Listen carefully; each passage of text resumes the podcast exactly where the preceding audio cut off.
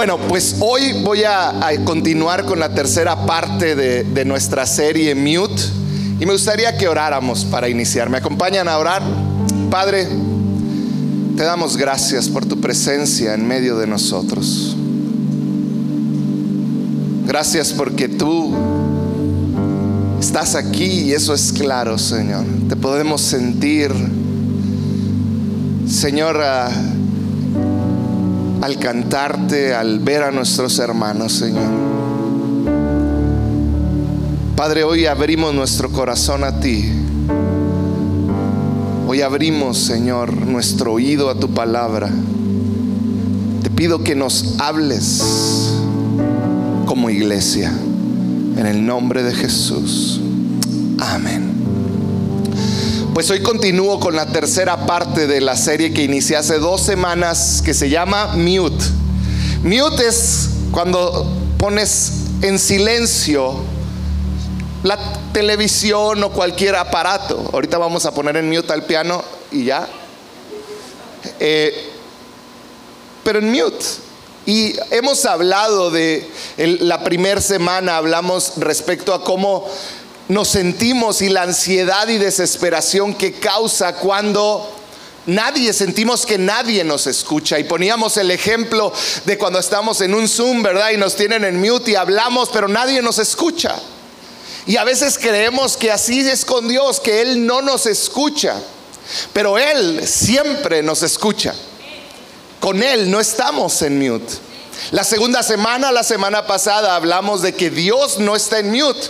Él nos habla a nosotros y Él se comunica con nosotros y veíamos que Él realmente quiere hablarnos y hablábamos de cosas bien prácticas como agendar una cita con Dios, como, y, y hablamos acerca de que Él realmente quiere comunicarse contigo y conmigo. Hoy quiero hablarte de la iglesia. Hoy quiero hablarte de la iglesia de Cristo. Porque pareciera, y ahorita me venía a la mente, cuando tenemos este aparato, que es para nuestra protección.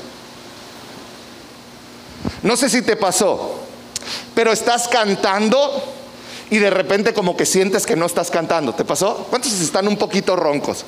Porque pareciera que esto enmudece el sonido, ¿no es cierto? Y a veces estaba, siempre estás, siempre estás obrando. ¿Por qué? Porque queremos que se oiga.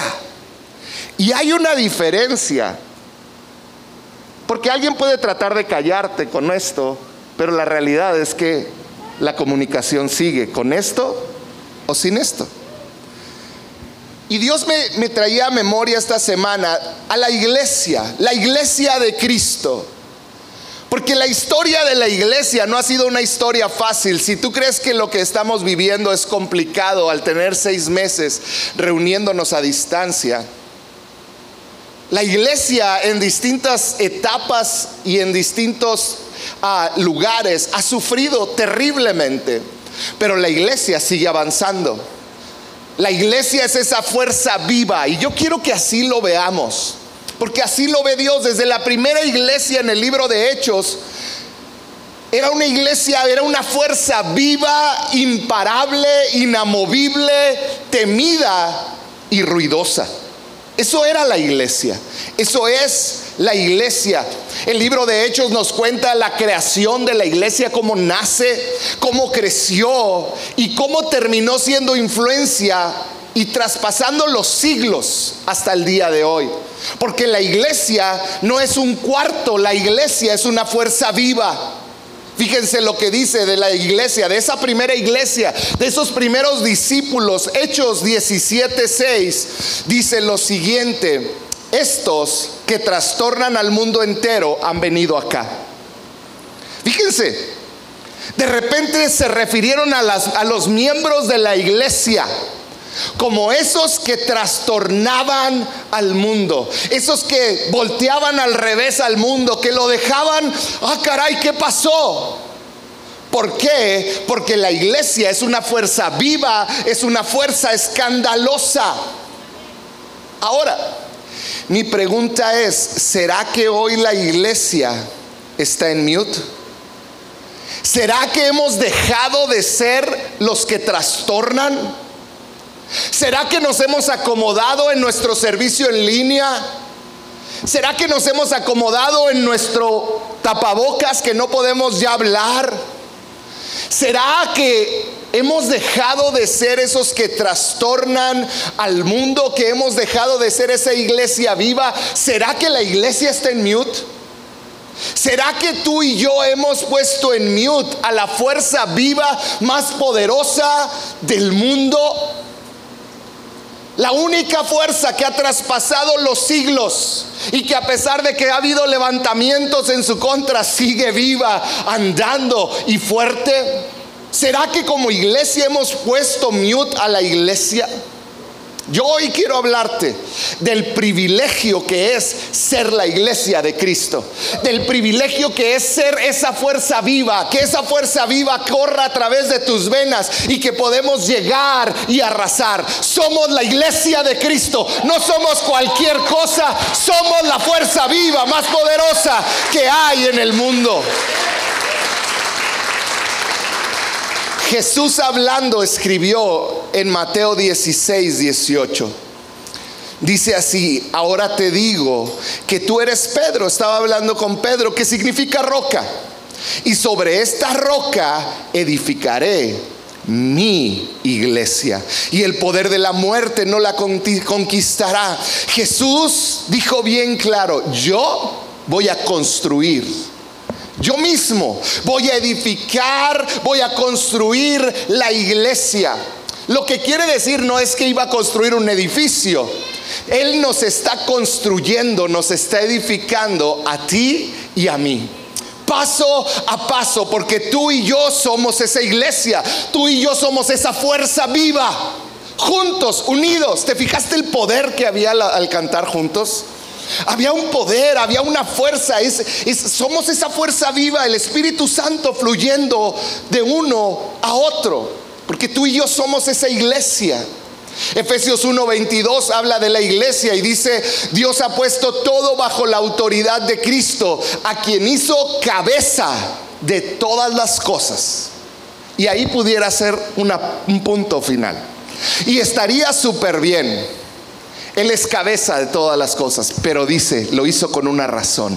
Sigue diciendo el, versículo, para beneficio de la iglesia para beneficio de la iglesia. Efesios 4:15 dice, en cambio, hablaremos la verdad con amor.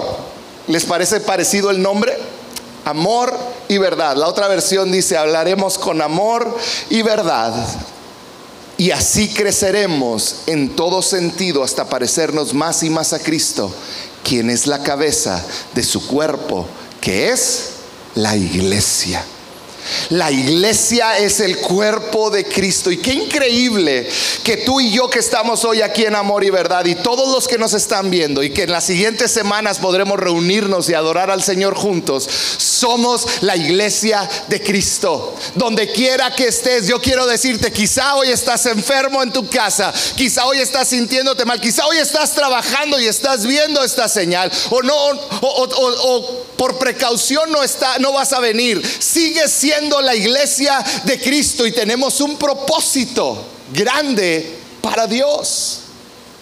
La iglesia. ¿Qué es la iglesia?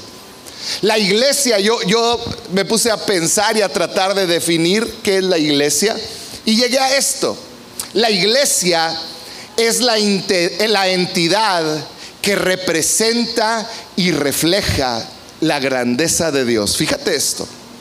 La iglesia es la entidad, somos nosotros juntos, que representa y refleja la grandeza, la gloria, la justicia y la santidad de Dios a través de Cristo.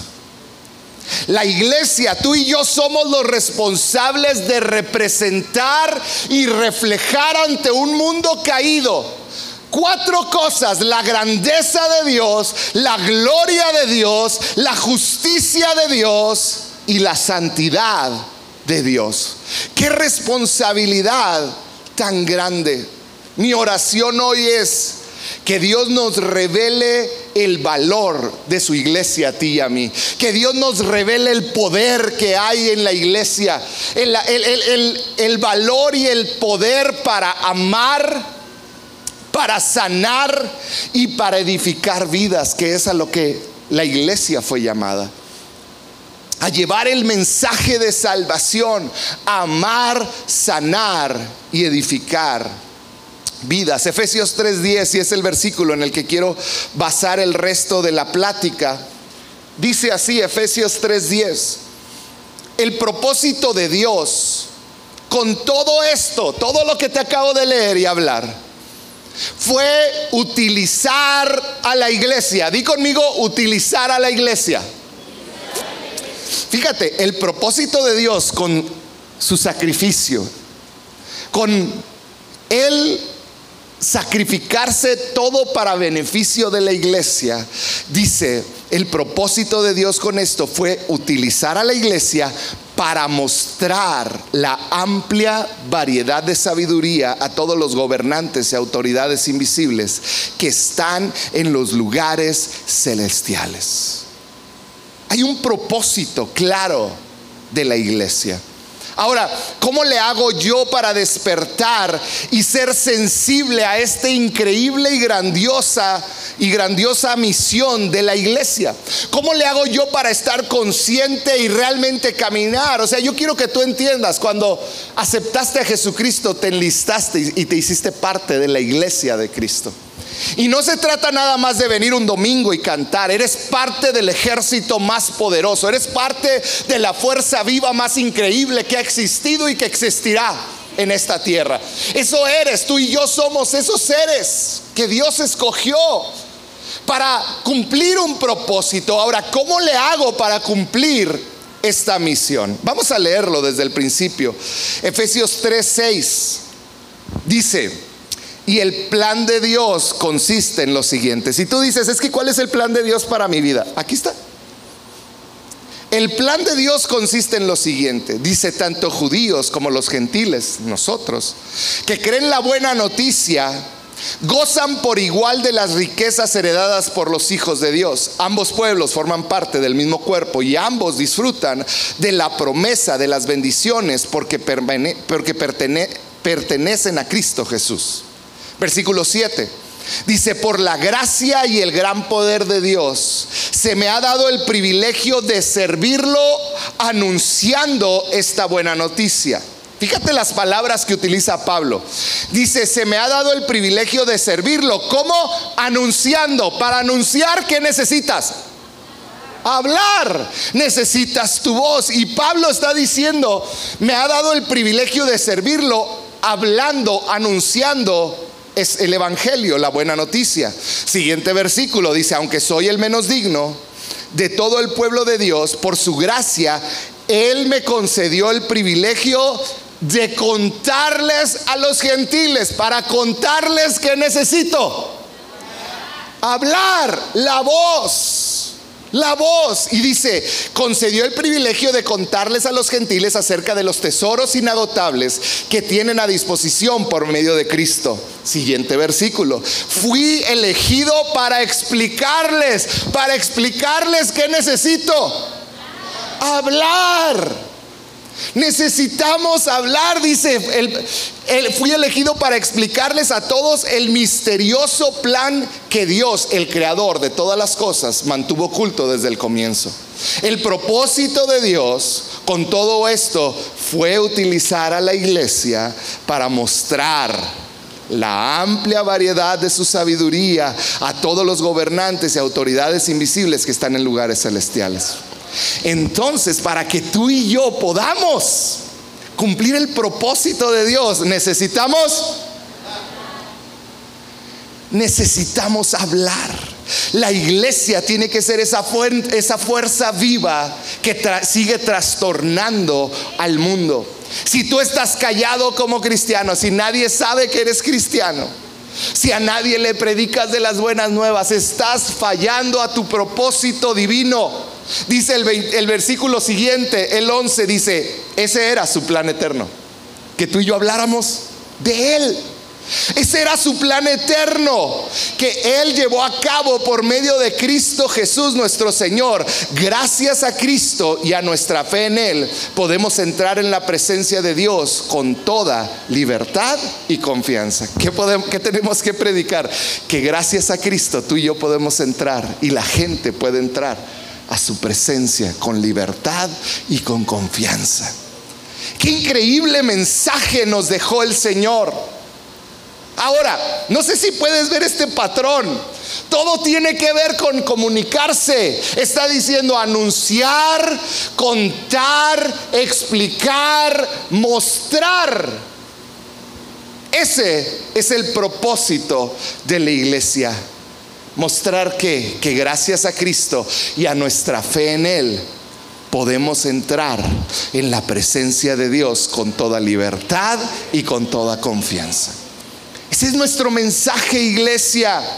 Debemos tomar este papel. Ahora tenemos muchas maneras de comunicarnos por medio de las redes. ¿Sabes? Hay tanto porquería siendo comunicado en este mundo.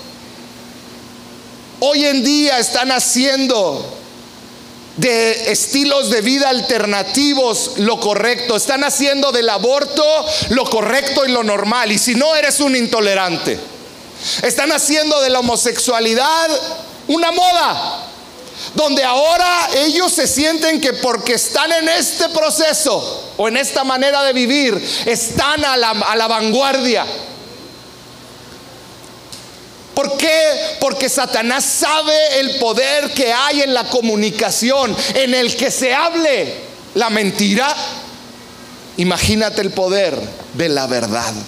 Imagínate el poder de la verdad. Si tú y yo, su iglesia, dejamos de proclamar a Jesús, estamos perdiendo nuestro propósito. Donde quiera que estamos, tenemos que proclamar a Jesús. Y es ahí donde yo me hacía la pregunta, ¿será que la iglesia está en mute? ¿Será que la iglesia se cayó?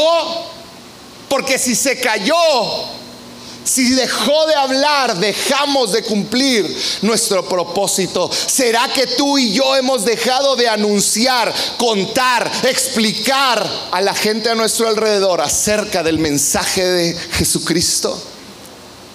Yo quiero que te analices a ti. Para veces para nosotros es fácil hablar de temas como la política, el abuso sexual, la violación de los derechos humanos, pero no es tan fácil hablar de Cristo.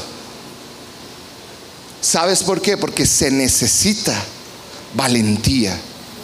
Nuestro llamado es hacer esa iglesia que cumple su propósito. Por eso yo hoy quiero hablarte y hablarles a todos los que me están viendo. Todo esto comienza con arrepentirnos. Arrepentirnos de haber menospreciado a la iglesia, porque muchos lo hemos hecho. Y este tiempo ha servido para valorar esto, el estar juntos, Debemos de arrepentirnos de no hablar la palabra. Tenemos que acostumbrarnos a donde quiera que vayamos a hablar de esa palabra. Y quisiera analizar este, este versículo 10, si me regalan unos minutos, porque yo quiero analizar el propósito o misión de la iglesia. Dice el versículo 10, el propósito de Dios con todo esto, con que nosotros habláramos, fue utilizar a la iglesia para mostrar la amplia variedad de la sabiduría a todos los gobernantes y autoridades invisibles que están en los lugares celestiales. Ahora, se oye esto así medio espirifláutico y raro, ¿verdad?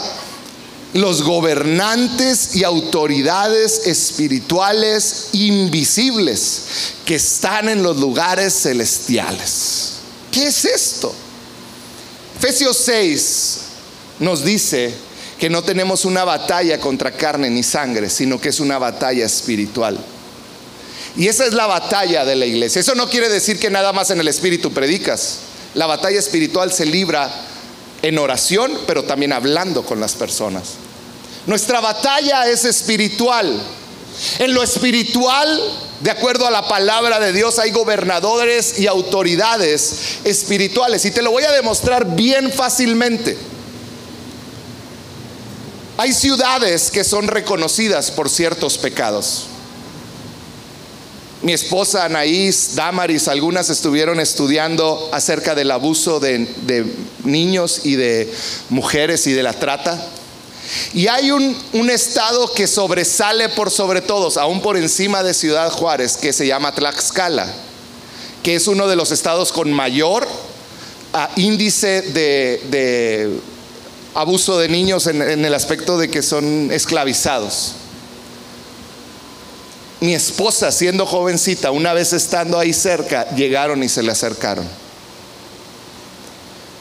Y tú dices, ¿por qué sucede eso ahí? Porque hay una autoridad espiritual sobre un área que, que hace que ese pecado desborde. Hay ciudades que son conocidas por su prostitución, por su trata de blancas. Una de ellas es Tijuana, tristemente otra es Ciudad Juárez. Hay ciudades que son conocidas por la muerte de mujeres, Ciudad Juárez.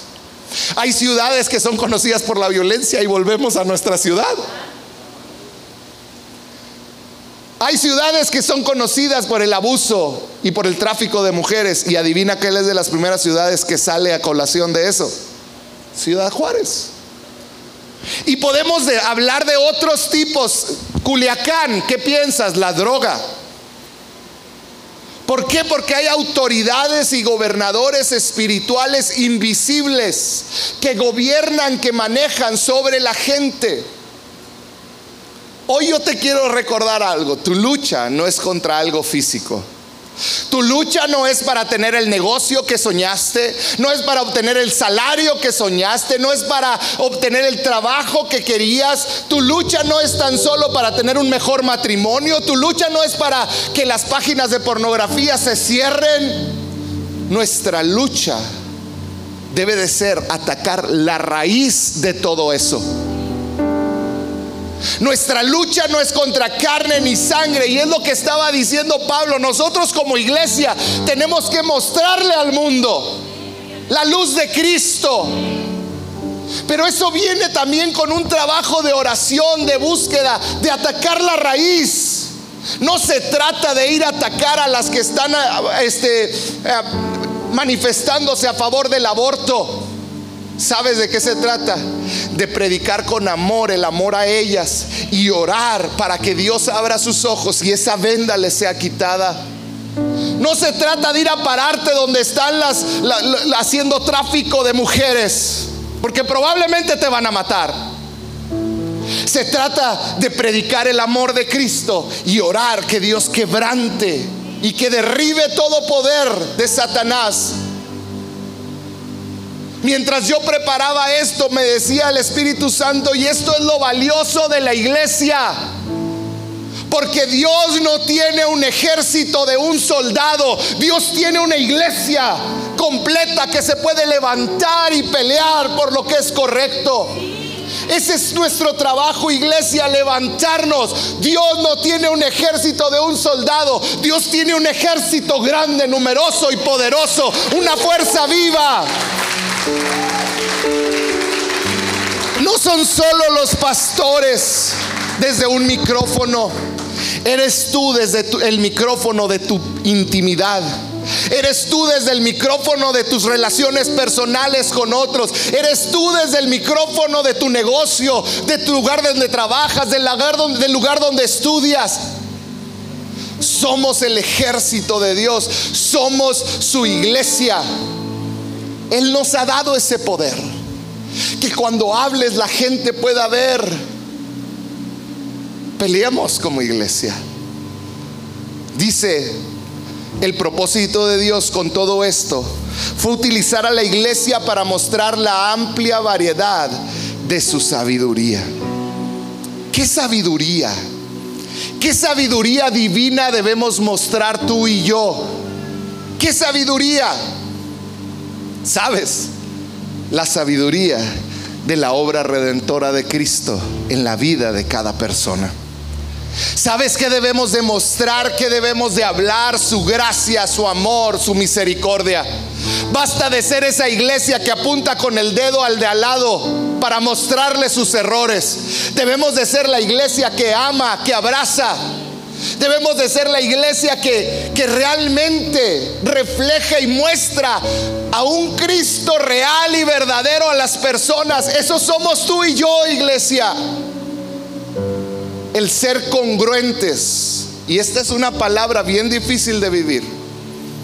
Ser congruentes con lo que Dios nos pide. Ser congruente con lo que hablamos. Hablar sabiduría. Hablar la incongruencia del Evangelio que un Dios nos amó que Jesucristo nos amó tanto, que Dios nos amó tanto, que sin pensarlo no esperó a que nos acercáramos a Él, Él se acercó a nosotros y nos dio esperanza. Esa es la incongruencia del Evangelio, eso es lo extraordinario de Cristo, ese es lo extraordinario del mensaje de Cristo que tú y yo tenemos la responsabilidad de llevar.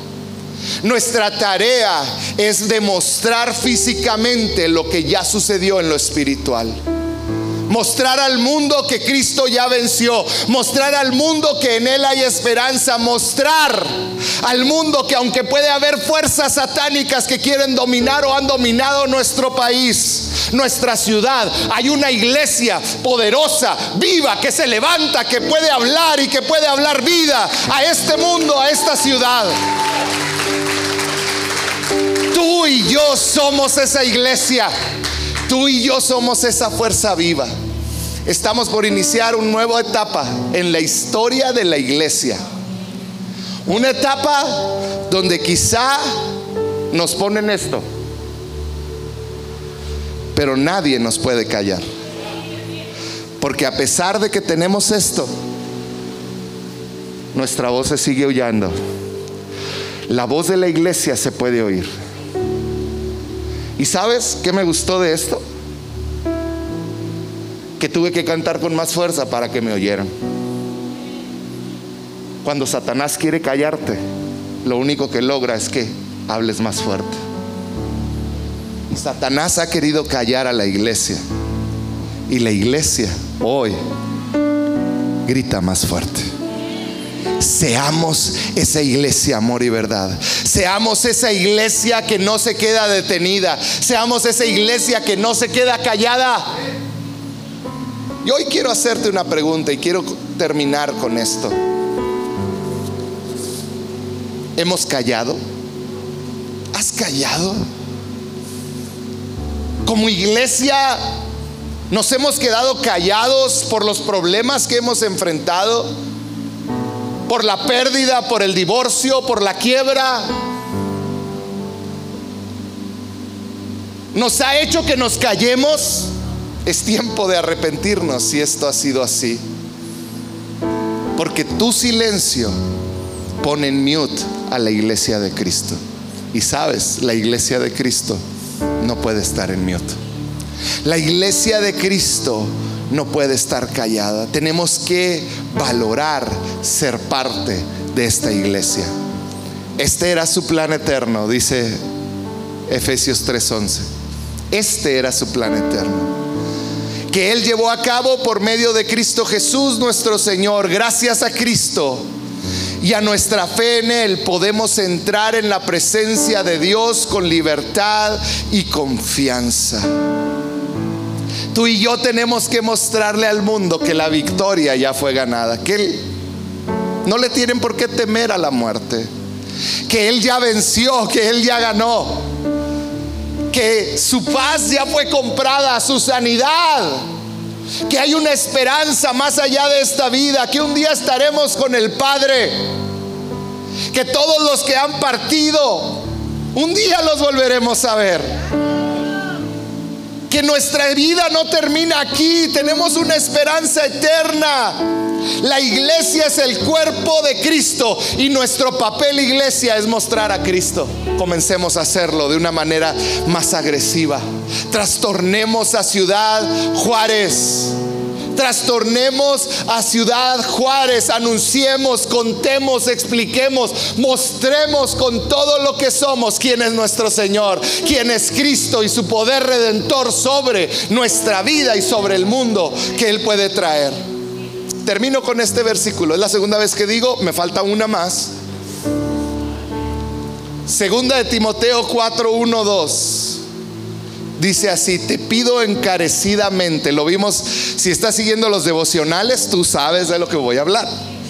Pablo le dice a Timoteo, te pido encarecidamente, te pido con dolor en mi corazón, me rasgo las vestiduras, me, me, pego, no sé cómo Pablo le estaba diciendo, de veras es lo más importante, Pablo se va a morir, él ya no lo va a poder hacer. Y le dice a Timoteo, te pido encarecidamente, predica la palabra de Dios, mantente preparado, sea o no el tiempo oportuno, corrige, reprende, anima a tu gente con paciencia y buena enseñanza. Y adivina qué estoy haciendo esta mañana. Estoy corrigiendo, reprendiendo y animándote a que hagas lo correcto, a que caminemos como su iglesia. Yo veo aquí en el auditorio. Jóvenes, adultos, con un conocimiento de la palabra de Dios que han callado. Que han callado. Yo no sé por qué puedes tener razón o no para callar. Pero hoy te quiero decir, es tiempo que le quites el mute a tu vida. Porque tienes un propósito grande. Y cada día que pasa, es un día que no podemos recuperar. ¿Sabes? Dios no tiene un ejército de una persona, Dios tiene un ejército que juntos nos complementamos. Él está entre nosotros. ¿Por qué no cierras un momento tus ojos?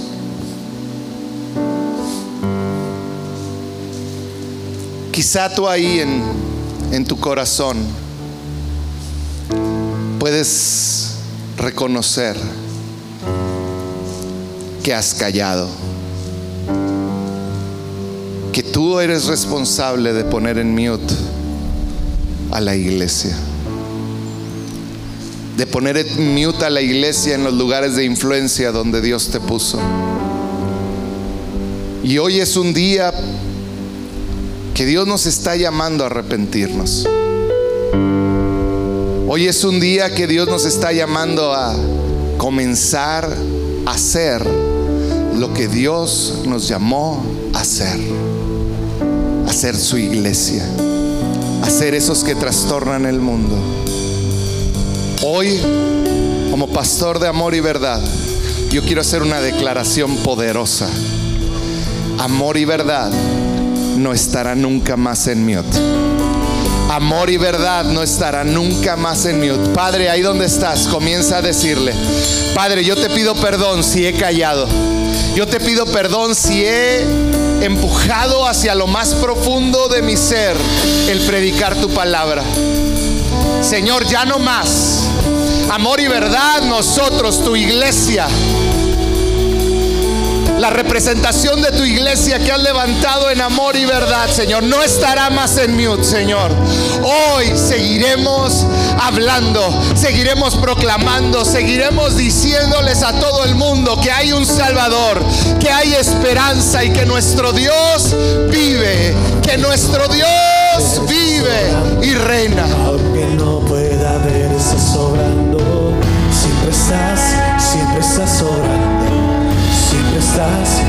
regresa sobrando.